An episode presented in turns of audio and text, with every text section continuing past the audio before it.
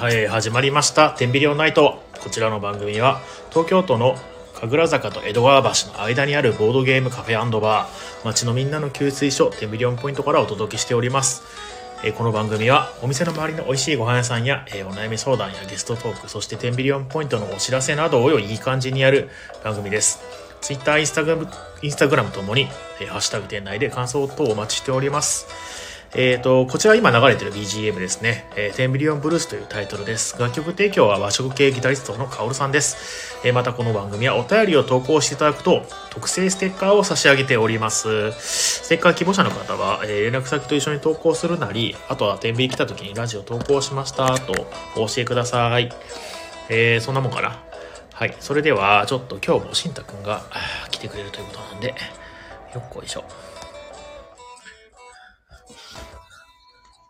おはようございます。お、お疲れ様です。よしよしよし。OK。今日もやる。お願いします。よろしくお願いします。しんたくんはちょっとね、明日早いということなんでね、30分くらいの参加ということで、はい、お願いします。よろしくお願いします。お願いします。はい。えー、メインパーソナリティは私、えーえーオーナー兼店長の比嘉です。そして、えー、しんたくん、えっ、と、こ最近のステータスと、あと、なんか自己紹介的な感じで。はい。最近は、えはいー、簿記2級の勉強を頑張ってます。よろしくお願いします。でちょっと大変、難しい、そうですね、簿記。3級の方は結構簡単だけど、2、はい1になってくると結構ハードルが高くなるっていうややつですね。そうですね、そう言われてるですね。でもなんか、その、夏に中小企業診断士のはいはい。勉強を僕してて、言ってたね。うんはい、その試験の科目に財務会計っていう科目があって、はいはいはいはい。それの中身が結構簿記2級と被ってるところがあるので、うんうんうんうん。な多分初学の人よりかは、スイスイ進めてるんじゃないかなっていう感じはします。るほどね。なるほど。はい。そういうの参考書とか買ったりして勉強するんでしょ？はい。なんか、あの、なんか世界で一番売れてる簿記の本みたいな。はいはいはい。あの猫のキャラクターの？あ、そうです、そうです、そうです。うんうんうん。を買いました、この間。はいはいはいはい。あ、大体どのぐらいのまでいってる？今、パーセンテージという、したら。そうですね。え、どうなんだろうな。あれ？まあでも多分60%ぐらいは終わってるんじゃないですかね。そうなんだ。それって試験はいつだっけ、10来年の10月だっけ？簿記2級は、うんえっと、今 CBT っていう、ほうほうあの会場でネットで受ける形式の会場に採用されてるネッ。トで受けるやつ？そうなんです。はいなんかその、まあ、パソコンがいっぱいある部屋みたいなのがあって、うん。そこに受けに行って、パソコンでスタートって押すと試験が開始するみたいな形式のえはいはいはい試。験が今いらいろんなあの検定試験だったりとかで導入されてて、はいはいはいはい。簿記2級もそれで受けれるので、CBT が導入されてるやつだと、割と1年間どどこでも受けれるんですよね。へえあ、知らなかった。あそうなんです。なんで、簿記2級はうん今はいつでも、えー、じゃあい、自分の、まあ、実力もうそろ来たなと思ったタイミングで受けられるんだね。あ、そうです、そうです。えー、なんかね今まではね、うんうん、なんだっけな、えっ、と、10月とかに確か一斉であって、うんダメだったらまた来年のとかっていうことが確かあった気がするんだけどね、僕の知ってる、まあ、違うやつかもしれないけども。いや、でも多分そうだと思います。年2、3回うん、うん、だった気がします、簿記。そうだよね。はい。便利になりましたね、そしたらね便。利になりました。うん、まあそういったそのなんか、コロナとかでね、なんかリモートワークの整備環境が整備が進んでいって、なんかこれからもそういった感じでもう少し便利になることが増えるんだろうね。うんうんうん。なんかなん、なんだっけね。今、あの、今日、あの、まあ月曜日っていうのもあって、恒例的に結構お客さん空いてて、はい。で、まあ、あの、時間もあったんで、ちょっとあの、お店の、なんだっけな、書類整理とかをやってたんだよね。はいはいはい。で、なんか、えっ、とね、税金の支払い云々とか、あと e-tax の登録云々とかっていうのは見てたんだけど、まあ、便利になったとはいえ、すごいやっぱりめんどくさいんだよね。よくわかんなくてさ、書類がさ。うんうん。で、また今度ちょっと暇な時に、あの、区役所に行って、これってどういうことなんですかって聞こうって思うんうんうんですけど、うんいや、もう本当になんかそういうのをさ、もっとすごい簡略化してほしいよね、もう。いやー、わかります。わざとやってんじゃねえかってぐらい、なこれみんなやってんのかなってすごい思うんだけど、ちょっと疑問に思うんだけど、こんなのさ、あのさ、重げのインストを受けるより全然苦痛なんだけどさ、間違いないですね。まあ僕らはゲームが好きで体制があるからそうなるかもしれないけどね。まあでも、あの、ボードゲームのルール覚えられないって人とかいるじゃん、たまに。はい。あれ絶対嘘だと思うんだよね。愛がないだけなんだよね。確かに。なんかそれより難しいこと世の中にいっぱいあるのにさ、間違いないです。こんなのさ、あの、オンマーズのインストを受けた方が簡単じゃんみたいなことってさ、間違いない。ザラリア間違いない。なのにさ、結構みんなわかりませんとか言ってるんだけどさ、まあまあまあ、そんなこと言ってもね、しょうがないんだけど。いや、なんかこれだけデジタルとか IT がはいはい発達してる世の中で、うん。これもっとどうにもかできんのって思うあことって日常結構多々ありませんあ、か？あるよね。わかるわかる。あの、まあそれ、こそ、その税金の話もそうだねおそ。らくそうだろうし、うんうんうん。なんかまあ改善されてるんだろうけど、みたいな。そう、なんか、すげえ進歩遅いよねっていうね。うん。うんあるある。あと一つはあれだね。あの、最近ちょっと思うんだけど、アマゾンのさ、はい。アマゾン、キン、アマゾン Kindle だっけ ?Kindle、Kindle? あの、はいはい。アマゾンの電子書籍読むリーダーあるでしょ？ああ、はいはい、ありますね。あれが、あの PC 版のやつが、あのソフトのね。はいはいはい。あれのさ、UI とかめちゃくちゃボロボロでさ、うん、アマゾンぐらいのでかい企業でもさ、こんなしょぼい UI してんだって思ったらちょっとなんかめげるよね。えどうボロボロなんですか？なんだろう滑らかじゃないみたいな。あまあまあそうね、動作も遅いし、なんだろうな、あの、いくつかまあその本のジャンルで分けて、あの、買ってしまった場合、まとめて表示がみたいなのができなくなっちゃうんだよね。とか、あともう今ダウンロードしてなくてもこれ読まねえなっていうやつっていうのが、はい。あの、ソフトウェア上でその非表示にすることができなかったりとか、えー。カテ、ゴリー分けをしたかったりとかするけど、そういうの全然なくて、もう、なんだろうな、本のタイトルの標準項順と、作者の標準項順と、えー販売日の標準項順しかないっていうね、えうーん、すげえ、その、なんだろうな、適当な感じの、まあ、なんだろうな、あの、抵抗入れされてないなって、ほ他の多分ライバルがいないから、そういう風になってるんだなと思うんだけど、ー、ああ、なるほど。ひどいもんですね。いやいや、そうなんですよ。っていうのがね、まあ別にそれは、その、さっき言ったとちょっとずれるけどね。あの、はいうん、あの行行政機関の、あの、デジタル化全然進まないよね、問題とかね、もあるけどね。うん。なんか不便なこと多いですよねっていうね。もうちょっとこうした方がいいんじゃないかっていうのね、結構あるね。世の中たくさんありますよね。うんいや、で、えっ、と、先週ですね、私、はい。えっ、と、ラジオお休みいただいてたんですけども、はいはいはい。えー大阪に行っておりまして、うん、何かっていうと、まあ結婚式ですね。おーはい。ありがとうございます。何ですか？めでたいですね。めでたいですね。こんな、まあね、暗い世の中だからね、こういう明るい話題をですね、提供。なんで大阪で結婚式を挙げたんですか？奥さんの実家が大阪にあるのと、まあ僕の実家も愛媛なんで、大阪近いっていうことで、なるほど。大阪にね。あ、もきちゃんさんどうもありがとうございます。えっ、と、まあそんな感じで行ってきたわけなんですけど、で、そこで初めて、人生で初めて、あのほら、新郎も化粧をすんだよね。うーん、あ、そうなんですか？わ、わかんないけど、最近そうなのかもわかんないけど、化粧をすることになって僕は。はい。で、まあ化粧って言っても、本当にファンデーション塗って、眉毛はいはい。ちょっと描いて、あのーなんだっけな、あの、アイラインっていうの？はいはいはい。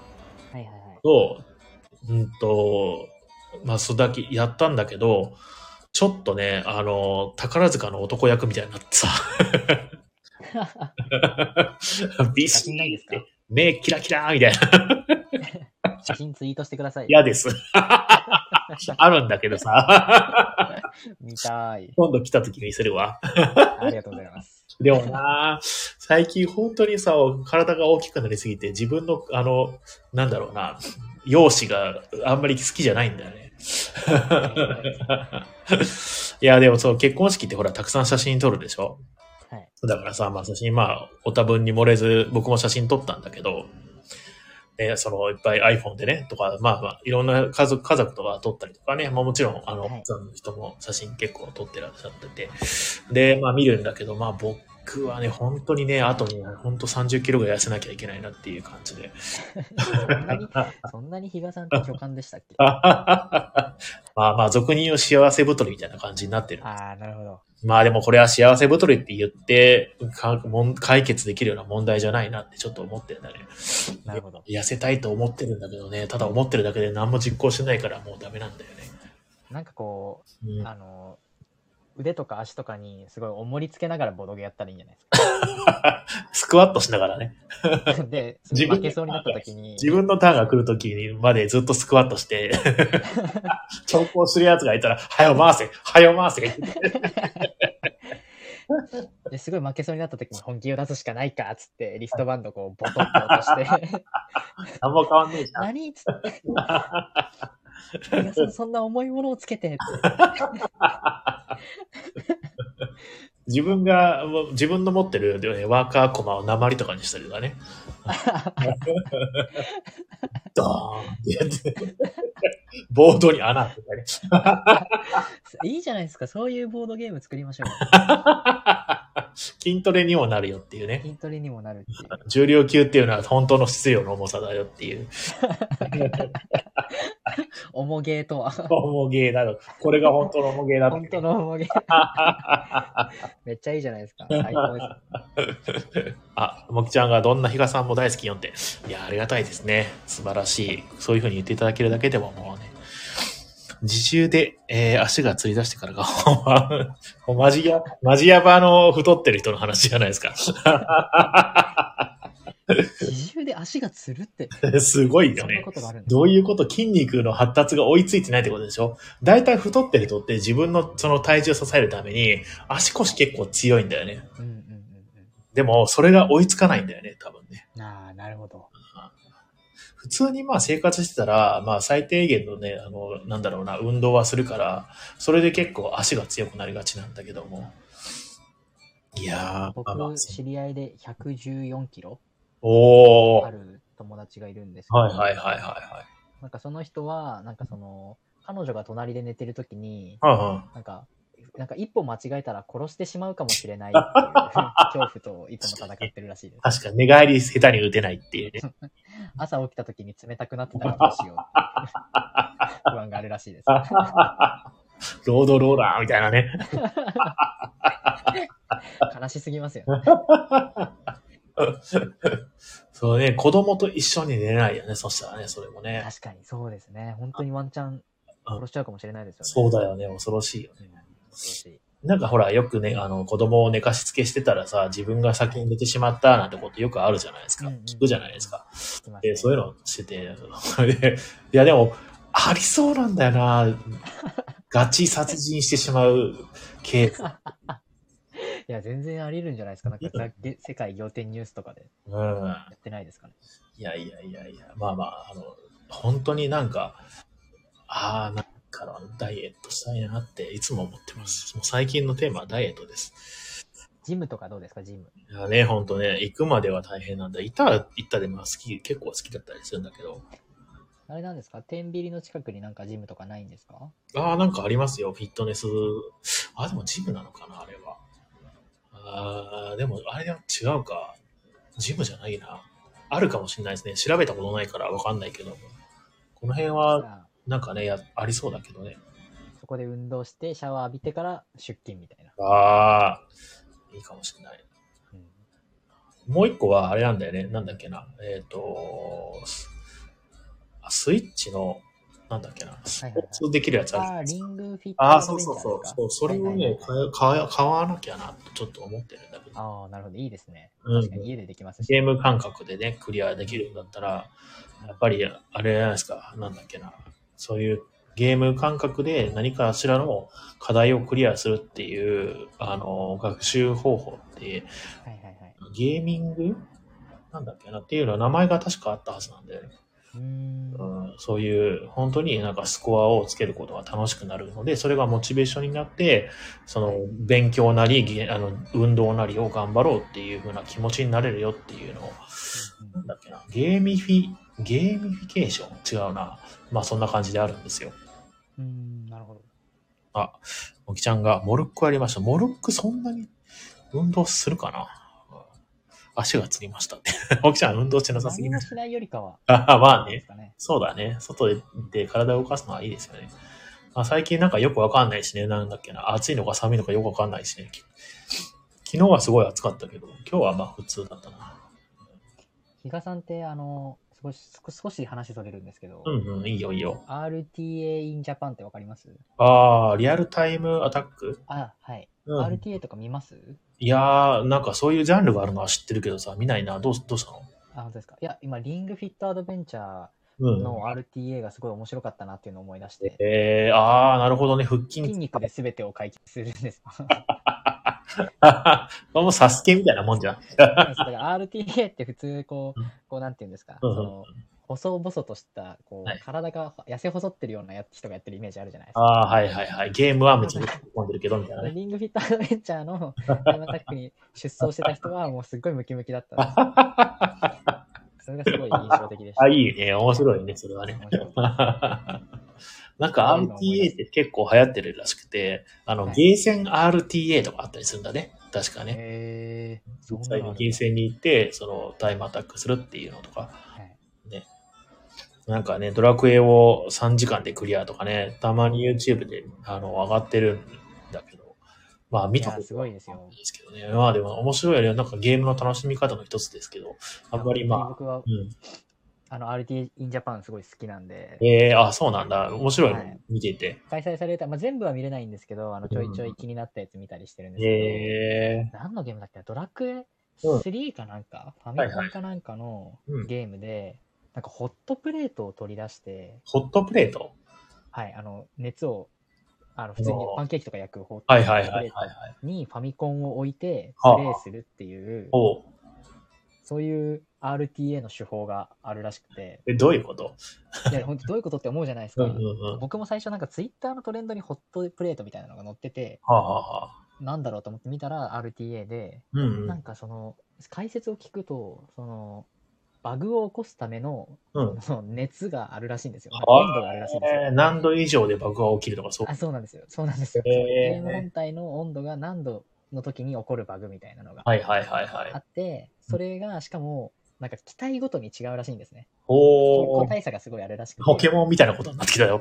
自分のファミコンは何度の時が一番バグが出やすいみたいなのがあるらしくて、それの管理のためにホットプレートが必要らしいんですよ。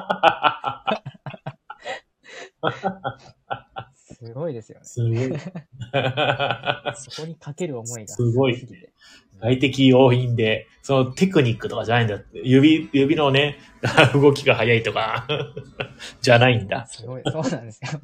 普通そういうなんか技術でどうにかするもんなのに。そうだよねでも研究でどうにかするっていう感じだね。すごい頭脳派プレイ。いやでもなんかそういうのも、なんかどうしてこういう手法が生まれたのかみたいな、はいはいはい。なんかその、RTA の歴史みたいなのをすごい詳しい解説者とか、解説者にもよるんですよ、面白さが。ほうほうほうほうほその解説がすごい上手い人のうん RTA だと、うんなんか実は最初は3時間ぐらいかかってたんですけど、みたいな。うん、うん。ある時に外国人の人がこれを発見して、みたいな。この手法が取り入れられてから実は1時間半になって、みたいな。はいはいはいはい。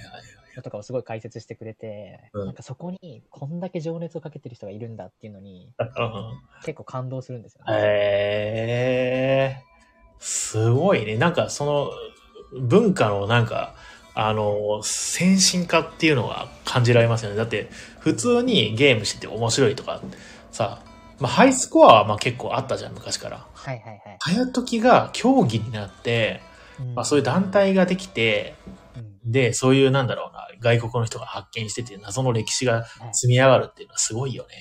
いやーすごいですね、本当に。デジタルゲーム、もう本当にみんなから愛されてる感じが。いや、本当に愛、愛ですよね、それあ、それもね、それも一つの愛だよね。なんかあとは、うん、ファミコンの昔のゲームの、パスワードを、はいはい。なんかすっごいみんなで一緒に読み解くみたいな。へえ。とかをすごい僕見ちゃうんですよ。はいはいはいはいはいはいはい。何のゲームだったか忘れたんですけど、うんうん、なんかこのゲームには、なんかそのゲームを解析したところ、なんか10、13個ぐらいパスワードが、隠しパスワードがあることが判明してるんだけど、うち3つまだ分かってないみたいな。で、開発者の人に問い合わせてるのもう開発者の人も覚えてなくて。へえ。で、それが全部で 13K、13K 通りはいはいはいはいはい。ぐらいあるみたいな。えー、面白い。のを、うん。なんかこう、みんなでこう解析ツール作ったりとか、暗号、こういう暗号なんじゃないかっていうのを解読する人とかが現れたりして、はいはいはいはい。で、それで自分たちだけじゃ無理だってなって、うんツイッターでうんちょっと誰かこの暗号を解析してくれませんかみたいなのを公開したら応募が殺到してみたいな、へえ、面白い。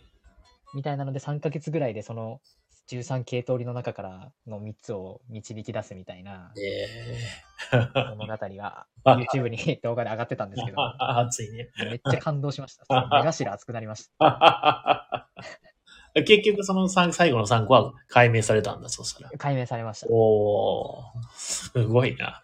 すごいんですよ、本当にいい。そう、なんか、よくわかんない生産性のないものに情熱をかけられるって素敵ですよね。いや、本当にそうですね。なんか、こう、なんかどう、そういうしょうもないことでも、なんかそこにこう愛とか情熱が注がれると、うんうんうん。人を感動させられるんだなああ、それはあるよね。確かにうん確かに。そういうのをすごい学びましたね。うん、いいね。はい。ちょっと話それちゃったんですけど、そうだね。ダイエットの話から全然、RTA の話に。全然いいです。ダイエットね。まあまあ、あの、えーっと、まあそんな感じで先週はお休みして、今週まあ2週間目の、えーっと、えー一周飛んだ、えーラジオ放送なんですけれども、えーっとですね。そうですね。まあ一応、あのーお店のね、あのーお知らせ等もね、全然できてなかったので、この機会にですね、まあ、まとめて、とはいえ、特にね、まあ、そんなにないんですよね。まあ、これからのお知らせっていうのは。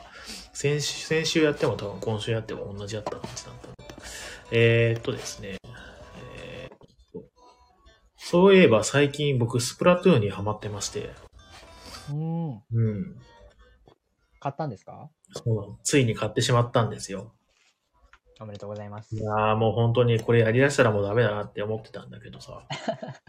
うん、買っちゃったね。面白いですか？うんまあもう、しょうがないけど面白いよね。いやー、しんたくんはそういうのまだ今、封じ、封じてる？いや、うん、か3は持ってるんですよ。買ったんですけどそう、なんだ。なんですけど、その、そうですね、ちょっとやるタイミングがなかなかなくて、ああ、はいはいはいはいはいはい。ちょっとまたこの簿記2級の勉強が落ち着いて暇になったらやろうかなって、そういう感じだ。はい、思ってます。はいはい。偉いね。いやーもう、なんか、あ、まあ、そうだ、そういう感じでスプラトゥーンもハマっちゃって、やばいなって思いつつ、またあれなんですよね。タクティクスオーガっていう昔あったあのシミュレーションゲームのリメイクが最近また発売されたんですよ。それもやりたいなって思ってるし、カービィのディス、カービィ、なんだっけ新しいやつ。ディスカバリーだっけ？はいはいはいはい。ディスカバリーってマリオだ。あれ、マリオはオデッセイか。カービィディスカバリーも、あのはい結構前に買ったまま積んでるんでやりたいなって思ったりとか、うんうんあとは、風来のシレンの、ほ風来のシレンの5をね、あの、安セールだったんで買ったんで、うはいはいはい。あの、買ったままやってないとか、まあ、それこそ、あの、ゲームまで買ったゲームも全然できてないとかね、うん本当にもう寝てる暇がなくてさ、いや、本当にうん働いてる場合じゃないですね。本当ね、労働しちゃダメだよね、本当に。コンテンツを消費しないと。伊田さんって結構デジタルゲームもやられるんですね。あ結構そうですね、デジタルゲームを好きでやりますよ。うん。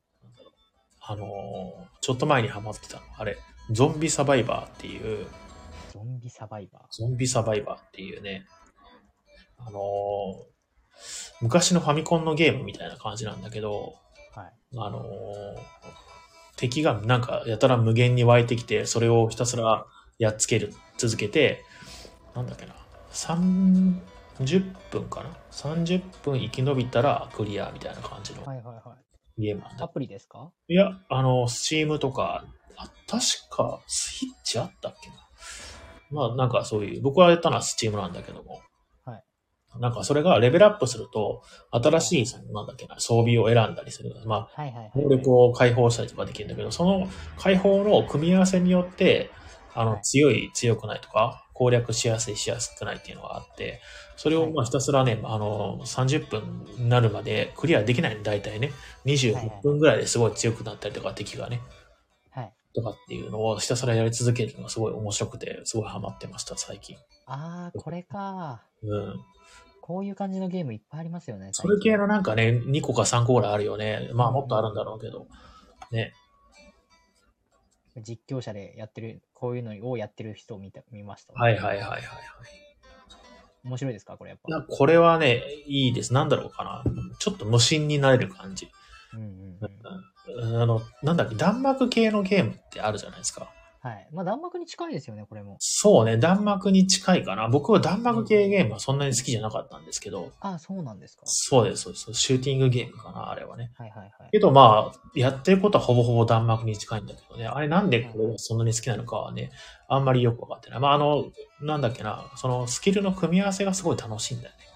うん、あうんあ、わかります。自分の能力値選んで上げていくのが。そうそうそうそう。この組み合わせやってみたらどうかなって試したりとか。うんうんで、新しいスキル解放されたりとかして。うん。うんうん。やっぱりその、なんだろうな、組み立て方がすごいその、うまいなっていうか、面白い、面白くさせるっていうゲームのね、組み立て方がすごい上手だなっていうふうに思います。うんうんうんまあ弾幕ゲーは弾幕ゲーでね、すごいその、それを否定するわけじゃないんだけど、はい。あの、入りやすい。ちゃんとその、なんだっけな、舗装されてる面白いところまでの道がっていうのはすごい勉強になるというか、まあ別にゲーム作るわけじゃないんだけど、面白いよなって。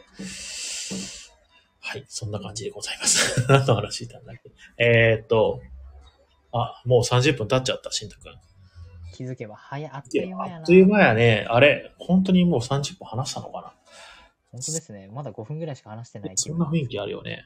意外とさ、本当あっという間ですね、30分って。本当にね、どうしよう、これ。こことやってるから、もう本当に一日があっという間に過ぎるんだよね、本当。いやー、本当ですね。いやあれなんですよ、明日歯医者に行かなきゃいけなくて。ああ、そうなんだ。はい。なんかその親知らずが痛くて、うんうんうん。歯医者に行ったら、うん。なんかその親知らず以外の治療とかもさせられて、なんか、あがあっ、ぽりよくある。絞り取られてます。よくあるやつだ。あははんまあでも、親知らず抜くの？は抜きます。来週抜くのかな。おお怖え。怖え、やめてください、今。歯に針刺すんでしょ、注射。いやー、針はもう刺しました、この間。しんどい。うわ、刺したんだ。うわ、しんどい。はい拷問じゃん、それ。でもなんかそんな、なんか表面麻酔打った後にあ針刺すんで、そうなの？はい、いきなり部数ではなかったんで、それはいいね。ちょっとチクッとしたかなぐらいでした。ああ、なるほどね。はいうんほら、歯石取るのってさ、結構しんどかったりするじゃん。あー、歯石取るのが痛かったですキュイーンって。やつ、キュイーンってやつ。あれめっちゃ痛かったですあ。れもうほんと怖いし、痛いよね。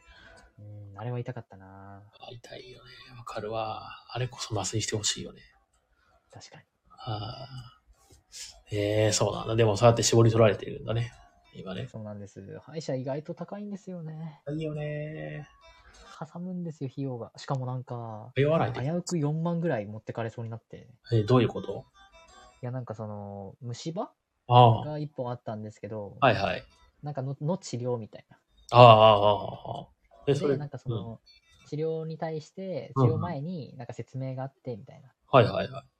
でちょっと説明じゃあさせてもらいますねって言って、こう、わーって紹介されたんですけど、なんか詰め物をどれにするかみたいなほうほうほうほうほう。のがあって、ほうで、そこでなんかその、その、プラスチックだとこういう効果があってみたいな。はいはいこういうのがあってみたいなのが、なんか一覧表になってるやつがあったんですうんよ。うんうんうんうんで、一覧表はこちらなんですけどって言って見ると、うんなんか明らかにもうなんかそう全部の項目でうん。もう高水準を叩き出してるやつが一個だけあるんですよ。ああ、これを選ぶともう全部 そうなんですよ。よみたいなでね。色も濃くなっててみたいな。他にもその銀歯とかプラスチックとかがもううんこに見えるんですよ。それしか輝いて見えないみたいな あ 表を出されて、え？これもうこんなん一択やんみたいな。ーはいはいはい。と当院おすすめドーンみたいな。ああ、はいはいはい。書いてあって、うわ、うんこんなんこれ一択やんと思って、うんうんうんうん。で、当院としてはこれおすすめしてるんですけど、いかがなさいます、みたいええな。聞かれて、うんで、これでも、これしかみんな選ばないんじゃないんですか？ってー。聞いたんですよ。うん。他の銀歯とかプラスチック選ぶ人っているんですか？ってはいはいはい聞いた。ら、まあそうですね、予算によってもちょっと変わってくるので、って言われて、あお、いくらぐらいなんですか？って聞いたら、うんこのおすすめのやつはちょっとお高くて4万なんですよねってへ言われて、え。ええ、よ。俺が聞かなかったら、こいつ値段言わずに、ああ、これや怖っろうとしてたんかなみたいえ、それさ、しんたくん、その歯医者やばいんじゃないの？やばいんですかねもしかして。うん。セカンドオピニオンした方が良くない？え、セカンドオピニオンした方がいいんですか？いやー、なんか、そ、なんかでもほら、歯医者って結構、まあ本当にコンビニよりあるあるって言うからさ、確かに。と場所によっては全くその、要するに、手術とかしないとか、親知らずも抜かないとかあったりするってい。うしさ、いい。ね。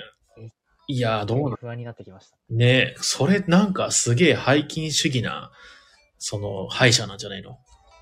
なんですかね僕がちゃんと話聞いてなかったのかな？どうなんだろなんか、どうなんですかねなんかちょっと、ちょっとボケーっとしてたんですよね、正直。話聞いてるとき。う。麻酔打たれて。麻酔全然関係なくボケーっとしてて、うんうん。で、それでハッとしたときにはその表が出てて、うんで、なんかその表の説明されてて、うんうんで、そのさ説明されてる時も、えこれしか選ばんやんって思って聞いてたんで、全然話入ってきてなくて、ね、もしかしたらその時に値段言ってたのかもしれないなっていうので、僕の流してるんですけど、はいはいはい。いや、でも他でもどうなんだろうね。僕はそういう歯医者の虫歯の治療はさ、まだはい。大人になってしたことなくて、ああ、そうなんですね。そう。歯石取りとかは、まあやったりするけどさ、はい。いやー、そうなんだ。そんなにかかるとか、全然わかんないね。そええの、うんなんていうんですか？なんなんだっけななんか名前忘れセラミック？なんかわあ、かんないセラミック。はいはいはいはい。やつは保険適用外で全部自費になるからそれぐらいかかっちゃう。ああ、そういう感じなんだね。そうなんですよ。銀歯とかプラスチックのやつは保険が適用されるから安いみたいああ、な。なんか、そういう違いらしいです。はいはいはい。なんか、うさんくさい金持ちが歯真っ白にしてんのが、それがよくあるセラミックってやつだね。ああ、そうですね。だからやっぱ金持ちの証なんですそうそうそうそう。なんか、ここだけコントラストがちょっとおかしいみたいな、なんか白いやつがたまにいいんじゃん。とかそうですよね。フォトショップでこうしましたみたいな白 なんかもう自然な白じゃない白のやつですよ。そうそうそうそう。それが確かセラミックじゃなかったっけな。ああ、そうなんだうん。よかった。あれになっちゃうとこだったんだ。4万取られた上に、フォトショップの加工になるとこだったんだ。面白い。それはそれで面白い。危ねえ。ターンしていって。ビコーってキラキラ面白い。でも、おもろに4万使うのはちょっとしんどいね。いや確かに。その一発ギャグだけのために 4万は払えないですね。でも2時間ぐらい楽しめそう。いや、でも、でも、比嘉さん、それ4万払って1本ですからね。しかも1本なの？マジで。やば。1本の値段が4万。やば。すご。そんとんでなもないですよね。いや、恐ろしいね。いや、でも本当セカンドオピニオンちょっとマジ、真面目に考えてもいいんじちょっと検討しますね。ちょっと不安になってきました。ねあ同じこと言われたらもうしょうがないかってなって思ったらいいしさ。確かに。ねちょっと考えます。まあ、とりあえずでも明日は予約しちゃったので、うんうん。あ、そっかそっか。はい。朝早いので、ちょっとこの辺で僕は。あ、OK です。今日もありがとうございました。石ありがとうございます。はい楽しかったです。いえ、こちらこそ。ほな、また。ではまた、はい、おやすみなさいお願い。します。はい。えー、まあ、えー、しんたくんがね、ちょっとねこの辺で。えっ、と、では、えー、今日は、今日はですね、えー美味しいご飯屋さん情報と、あとお店のお知らせと、まあ少しクイズとかやってね、えー終わろうかなって思ってます。えっ、とですね、まず、そうだね、お店のお知らせでもやりましょうか。やっと。お店のお知らせです。えっ、と、今週の、えー、あ、来月のパンデミック会もまだ決まってないです。来月のパンデミック会は、えーいつがいいですか？えっ、と、今のところ、まあ、16とかにしようかな、金曜日がいいかなと思ってるんですけど、どうですかね？金曜日。16の金曜日か、まあ、23の金曜日かなっていう感じ。来月のパンデミックね。今月のパンデミックはちなみに、えー今週の金曜日の18日です。えーっと、この前、ロビンさんに遊ばせてもらって、あ、本当どっちでも OK。そしたら、16にしましょうかね。えー来月、12月の16日の、えーっと、金曜日に、えパンデミック会をやりますので、皆さん遊びに来てね。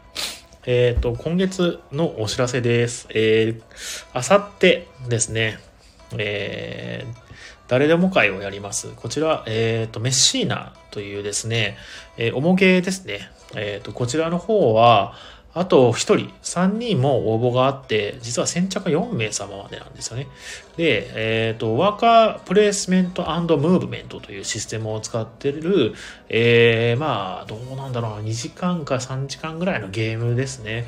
えっ、と、メシーナって何かっていうと、都市かな？の名前で、黒死病ですね、ペストから、えー、あの、住民を守るぞっていう、えー市長かなんかになってね。っていうのがもうタイトルのゲームで、あの、ゲーム中にね、ネズミのクマが出てきたりとか、隔離病棟が出てきたりとかね。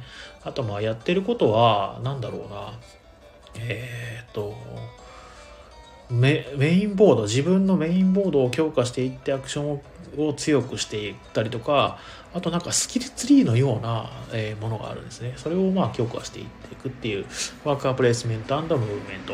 ワーカープレイスメントは結構メジャーなシステムなんですけどムーブメント何かっていうと,、えー、と普通のワーカープレイスメントであのあの中央のボードにねあの自分のワーカーをよいしょって置いて置いたらそこでですねその足元の効果を得たりとかするんですけど、えーさらにそこからまた自分の番の時にそいつをねあの隣のマスにポイッと移動するとねそこのまたそこの効果が得られますよみたいな感じで一回その投げ込んだワーカーがそのボード上をいろいろ駆け回っていくっていうシステムを取ってましてこれまあ珍しいですよね。まあ何個か確かあった気がするんですけど覚えてないんですけども。というね、えー、とシステムを取ってる大体まあ3時間ぐらいのゲーム。まあルール説明自体はまあ20分分ぐらいかな？15分から20分ぐらいです。えーあと1人となっていますので、えー興味のある方は、もう本当最近出たゲームですね、えーえーぜひぜひ遊びに来てみてください。予約してください。こっちはね、なかなか、あのあと1人なんでね、もし来た時にね、あごめんなさい、いっぱいですとかなったら悲しくなるんでね。で、えー18日、えーいろいろパンデミック、こちらはですね、あの、ちょっとさっき言いかけたんですけど、ロビンさんっていうですね、結構よく来てくれくださる、パンデミックね、よく来てくださるお客さんがいらっしゃいまして、で、そちらの人がですね、あの、スター・ウォーズのパンデミックを購入して、えー実際持ってきてくれて遊ばせてもらったんですよね、一回ね。で、そしたらすごい楽しくて、で、まあ、僕もちょっと買いたいなと思ったので、お店にですね、あの購入しました。あの、スター・ウォーズ・パンデミックの方。で、えっ、と、このスター・ウォーズのパンデミックと普通のパンデミックと、あと、ロビンさんがもし持ってきてくれるのであれば、あの、その、えー他のね、変わり種パンデミックをみんなで遊ぼうという会をやりますので、こちらも、えーぜひぜひご参加ください。で、えっと、今週の日曜日ですね、日曜日の、えっと、17時45分、すごいちょっと刻んでるんですけど、17時45分以降は貸し切りとなっておりますので、えーお気をつけください。土曜日の方まだ席全然ございますし、日曜日もまだね、えー13時スタートの17時45分までは、全然あの、お席ご案内できますので、こちらの方も、えーぜひ、えーご来店いただければなと思っております。はい。で、えーっと、あとはイベントはその翌週ですね、えー誰でも落語というですね、落語の家さんが来て落語を聞きましょうというイベント、えーお昼の部、夜の部というのがありますので、えーこちらの方も、えまだ募集しております。えっと、今月のゲストさんはですね、三遊亭風城さんという落語家さんですね。えーこちらも2つ目の、ね、方で、えー落語、えー熊本県出身の38歳の落語家さんとのことです。えー楽しみですね、毎月ね。で、あの、また、あの、落語の後にですね、みんなで、あの、落語家さんも交えてね、えーと、みんなで一緒にボードゲームしようっていう時間も設けてますので、そちらの方もぜひご参加ください。えー、とそれでは次ですね、えーとその翌日の25日、えーイベントが続きますね。えー、とこれも、えー誰でも会ですね、えーテーマは初心者会ということなので、あのー初心者の人を中心に、えー簡単なゲームをですねみんなで遊ぼうという会になってますので、ぜひご参加ください。で、その翌週、えー30日ですね、えー水曜日です。こちら、えっ、と、野沢国さんという、え方がですね、まあ、アークライトの野沢国さんかな？という方が、えーまあ、主催、まあ、企画の、で、えーイベント運営は、あの、よくラジオでね、あの、パーソナリティとして来てくれてる、アイクさんがですね、えイベント運営をされてる一人用ダンジョンゲーム私有会テストプレイ会というのを、えソロダンプロジェクトっていう名前のねタイトルの、えゲーム会をイベントしてますのでこちらの方も結構今申し込みもね、え来ていただいていますので、え気になる方がいらっしゃいましたもしくはねゲーム作ってるんでちょっとどんなのか見てもらいたいなっていう人がいたらですねぜひあのご参加いただければなと思います。はい。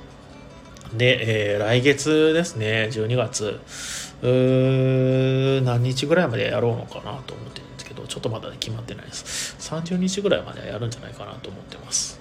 はい。もう年末ですね。あっという間に、えー2022年が終わろうとしています。怖いなあ何にもしなかった気がすんなああとそうだ。えっ、とこれねやりたいやりたいってやりたい詐欺みたいな感じになってるんですけどフリーマーケットをですねやりたいなって思ってんだけどまたあれなんですよね。あのコロナの感染者が少しずつ増えてきてるのでなかなか難しいですよね。なんか変なジンクスみたいになってきてるんですよ最近。あのフリーマーケットやりたいなと思ったらコロナの感染者増えるみたいな感じになっててすごく悲しいです。はい。でお店のお知らせはこんなもんかなあと何かあったっけな忘れちゃった。はい。でえっ、とですね明日ですね、あ、お店のお知らせじゃないんですけど、僕明日、えーブラックパンサーをね、えーマーベルのですね、見に行きます、アイクさんと一緒に。で、えっ、と、本当はですね、あの、15日の火曜日に、あの、ペグさんという方と一緒にですね、まあ、アイクさんとね、3人で、MCU、マーベルの映画について、まあ、あの、ブラックパンサー見たこの熱を持って語ろうみたいな、えー特別会をですね、ラジオをやろうかなと思ってたんですけど、えっ、と、ちょっと急遽延期になりまして、また、あの、やり、やるのが決まりましたら、あの、改めて告知させていただきます。はい。こんな感じかしらね。で、えっ、と、あとはですね、えー美味しいご飯屋さん情報を、えーのコーナーを進めさせていただこうかなと思ってます。でそれでは、えーこちらのコーナーはお店来店の楽しみを少しでも提供できないかと考えお食事持ち込み OK の10ビリオンポイントは店の周りやたまには店の周りじゃない、えー美味しいご飯屋さんを、えー紹介するコーナーです。えこちら投稿もお待ちしております。実際行ってきて美味しかったところはもちろんのこと気になるご飯屋さん情報を投稿して誰か行ってきてくださいという投稿も、えーウェルカムです。えーそれではですね、こちらも、えーロビンさんのお友達から投稿いただいてますので、投稿を表示させていただきます。えっ、と、こっちかな？画面に表示。じゃん。はい。読み上げさせていただきます。よいしょ。えー東京都、引き東四郎、職業、社長へのオーダーによる脱サラ。職業なんだ。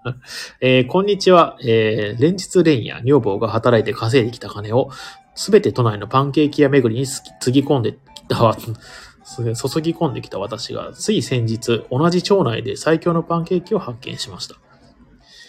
えーっと、まず、まず、出だしがやばいですね、ほんとね。えー、丸の、地下鉄丸の内線、明ヶ谷駅から徒歩10分ほど、桜並木で有名な小石川、えー、阪路坂ってかなかな薩摩坂かな、うん、を、えー降りる途中にある、ティナーズカフェ、カフ、あーかっこカフ、カフェではなくカフ。えーおすすめしたいメニューは、その名も、バターミルクパンケーキ。バターミルクとは、バターを作る際に出てくる脂肪から分解した水分のこと。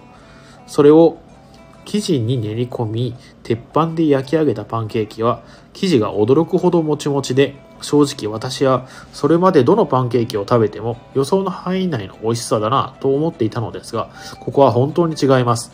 果物や過剰なクリームも乗っていない、バターミルクとシロップだけなのに全てが美味しいのです。イギリス風の食事やお菓子をメインとしたこの店は他にもフレンチトーストやプリン、紅茶全てがハイレベルなのですがまずはパンケーキ。ここのシンプルなパンケーキを食べてみてください。来年から働こうと思わされます。どうもありがとうございました。えーと東京都の引東四郎さんですね。えー丸の内線の明ヶ谷の駅から徒歩10分。ティナーズカフというパンケーキが有名な何屋さんなんだろうなイタリアイギリス風なイギリス風のレストランなのかしらカフェみたいなねそんな感じのお店らしいですこちらもちょっとえー今この状、この状況でメモしとこう。よいしょ。えっ、ー、と、明ヶ谷から、どうだ明ヶ谷の徒歩10分。えー、な、あ、ティナーズじゃなくて、ナッティーズカフだ。ナッティーズカフ。ナッティーズカフ。珍しいなんか単語ですね。なんか意味があるのかしらね、このね、ナッティーズカフっていうのね。えーパンケーキが美味しいって、あの、僕、あの、ちょっと前、ちょっと前じゃ結構前か、に、あの、エッグシングスとかね、いろいろパンケーキ流行ったじゃないですか。っていうのを、あの、流行った頃は多分混んでるから嫌だなと思って、つい一昨年ぐらいかなにあのようやくパンケーキ屋さんに行ったんですよ。そのまあエッグシングスかな？あの道玄坂かどっかの。で食べてみたんですけどあのそんなに言うほど感動しなかったなっていうのがすごいありましてまパンケーキでそんなにうまいってなるのって結構難しいんだろうなってすごい思ったんですけどこちらの方のねナッティーズカフちょっと今度行ってみたいと思います。どうもありがとうございました。いつも。助かります。よいしょ。播磨坂ね。あそうそう播磨坂播磨坂。ありがとうございます。播磨灘と同じですよね。あの相撲漫画のね、えーパンケーキの美味しいお店ね。よいしょパンケーキの美味しいおい惜しいじゃなくて美味しいお店。はい。それでは、えー、とですね、あとはクイズをやってゲーム終了となります。さて、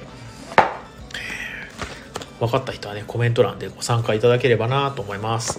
えーと、あ、ゲームの、あったあった。よっこいしょ。はい、それでは行きますよ。いきなりですね、コメント、参加者、えーえーと、視聴者参加型、えークイズです。はい、それでは行きます。どうしようかな。あ、ちょっと待って。こっちにしよう。こっちにしよう。えーっと、えー住民となった日は2012年9月3日。誕生した日は2112年9月3日と表記された。特別住民票が川崎市長から交付されている国民的アニメキャラクターといえば何でしょうか。住民となった日は2012年の9月3日。誕生した日は2112年の9月3日と表記された。特別住民票が川崎市長から交付されてる国民的アニメキャラクターといえば何でしょう100年後のに生まれるはずなのに、えっ、と、2012年にですね、住民票が交付されてる。うん、ドラえもん。正解です。お、今日はもきちゃん生えてますね。それでは次の問題です。うん。ね、なんかまあ確かになんか言われてみればって感じだけど、まあドラえもん川崎市から市長から交付されてんだね。あれって川崎なのかなあの舞台ね。ドラえもんのね。ケウェ関。川崎のことをケウェ関って言うんだ。はい、では次の問題。はい。えーっと、2011年に亡くなった世界的な経営者で、スタンフォード大学の卒業式時で、 stay hungry、stay foolish と述べた伝説のスピーチで知られるアメリカ、アップル社の創業者の一人といえば誰でしょうか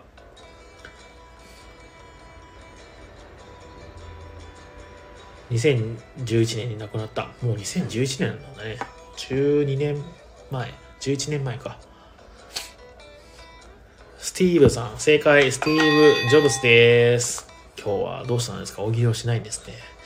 なんか新鮮。はい、次の問題。あと。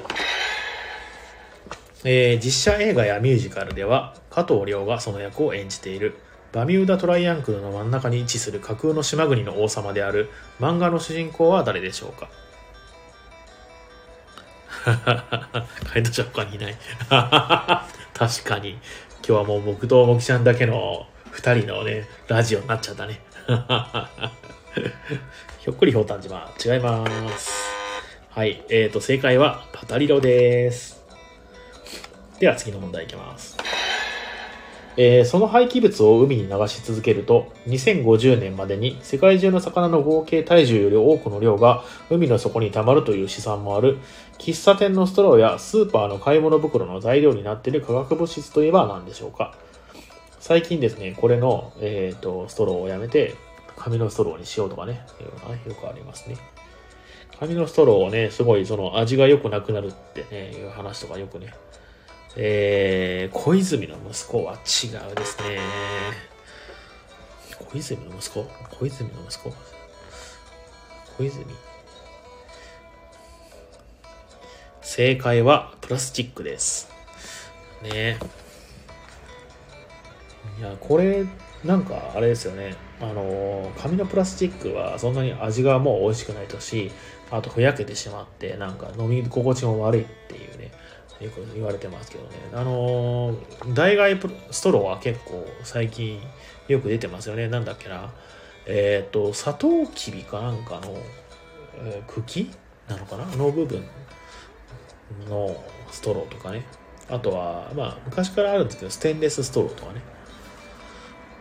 なかなかあれですよね、ストロー。ね、プラスチックの以外のストローはあんまり定着しない感じがありますよね。やっぱりその、コスト的な問題ではあるんでしょうけど。はい。では、次の問題です。えー最も古い種類は4000万年前に北アフリカに生息したプロティロプスとされる動物で、現在は同じ分類にリャマやアルパカなどのがいる動物の名前は何でしょうか？最も古い種類は4000年前に北アメリカに生息していたプロティロプスとされる動物で、現在は同じ分同じ分類に、えーリャマやアルパカなどがいるのは、えーどんな動物の仲間でしょうか？うん、これは難しいかも。えっ、と、結構、その、なんだろうな、えーよくみんなが知ってる動物ですね。癒し系はわからないですね。癒し系、まあ確かにね、顔は癒し系かもしれないですね。はい。では正解はラクダでございました。羊じゃないですね。羊じゃない。羊、最近、あの、なんか僕が昔ほら、一昔、まあ言っても1ヶ月ぐらい前なんだけど、TikTok とか動画、あとはまあ YouTube とかね、動画見てるときに、動物が使用する動画をよく見てるって言ったじゃないですか。で、あの、最近その TikTok は僕のことを学習してきて、動物動画をよく流してくるようになってきたんだけど、もう最近ではね、あれなんですよね、羊が毛を刈られてる動画がばっか流れてくるようになってきました。あと、あの、動物病院で、えっ、と、動物のお医者さんが、あの、猫の、猫に注射をする動画が 流れてくるようになりました。謎のカスタマイズがね、行われて、このまま進んでいくとどうなるのかね、ちょっと楽しみです。ね。でもなんか面白いよ。あのね、羊の毛が刈られるのを見るのすごい楽しくて、あの、羊も本当にね、されてがままなんだよね。もう、ひたすらもうなんか毛を刈られてる、あの、バリカンでね、バーっと刈られて、あの、モコモコのやつがほほっそりした羊になっていくのを見るのね、すごい楽しかったりします。はい、そんな感じです。えー今日はね、この辺にしときましょう。はい。ではでは、えーっと、それでは、えーこの番組は東京都と神楽坂と江戸川橋の間にあるボードゲームカフェバー、街のみんなの給水所、テンビリオンポイントからお届けしました。明日火曜は定休日です。えーっと、グリールームさんはやってるので、カフェディオとかも全然 OK です。えー11時半から18時までやっております。えー、あさっても、えー、あさっては普通に営業してますので、えーもしよかったら遊びに来てください。えー、Twitter、Instagram ともに、ハッシュタグ店内で感想等お待ちしております。それでは、今日もお疲れ様でした。今週1週間頑張りましょう。それではおやすみなさい。